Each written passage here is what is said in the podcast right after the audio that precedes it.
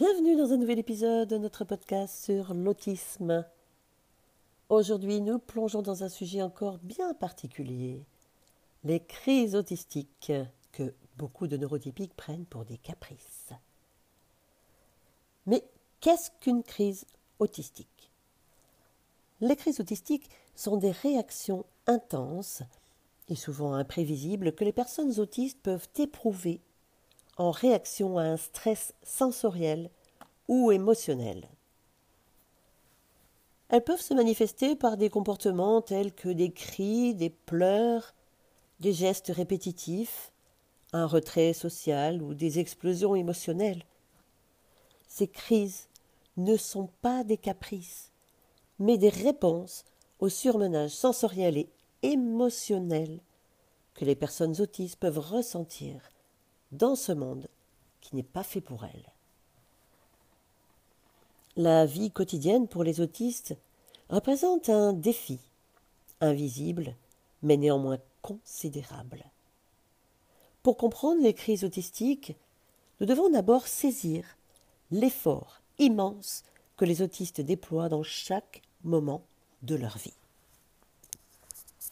Pour commencer, le simple fait de s'ennuyer, ne serait-ce que quelques secondes, quelques secondes d'attente, ou alors d'accomplir des tâches routinières, cela peut être épuisant, car le cerveau est comme en manque, il est vidé.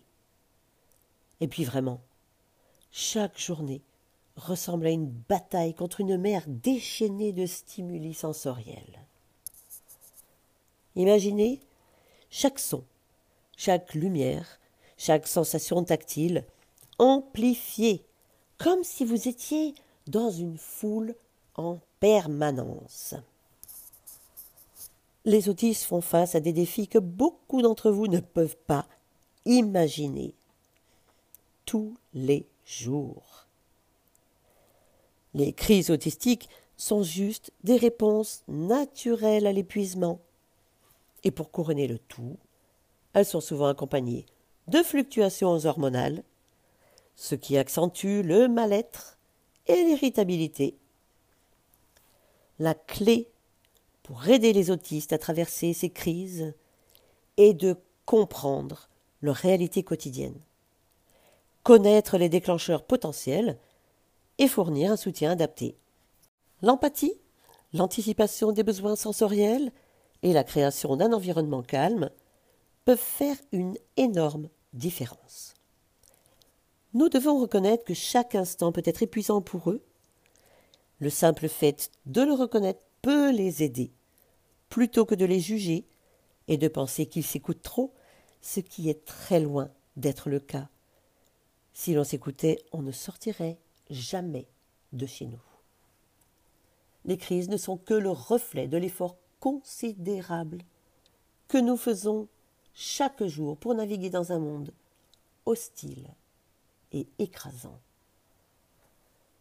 Chers auditeurs, il est temps de briser les stéréotypes. En comprenant et en soutenant les autistes, nous pouvons créer un environnement plus compatissant pour eux.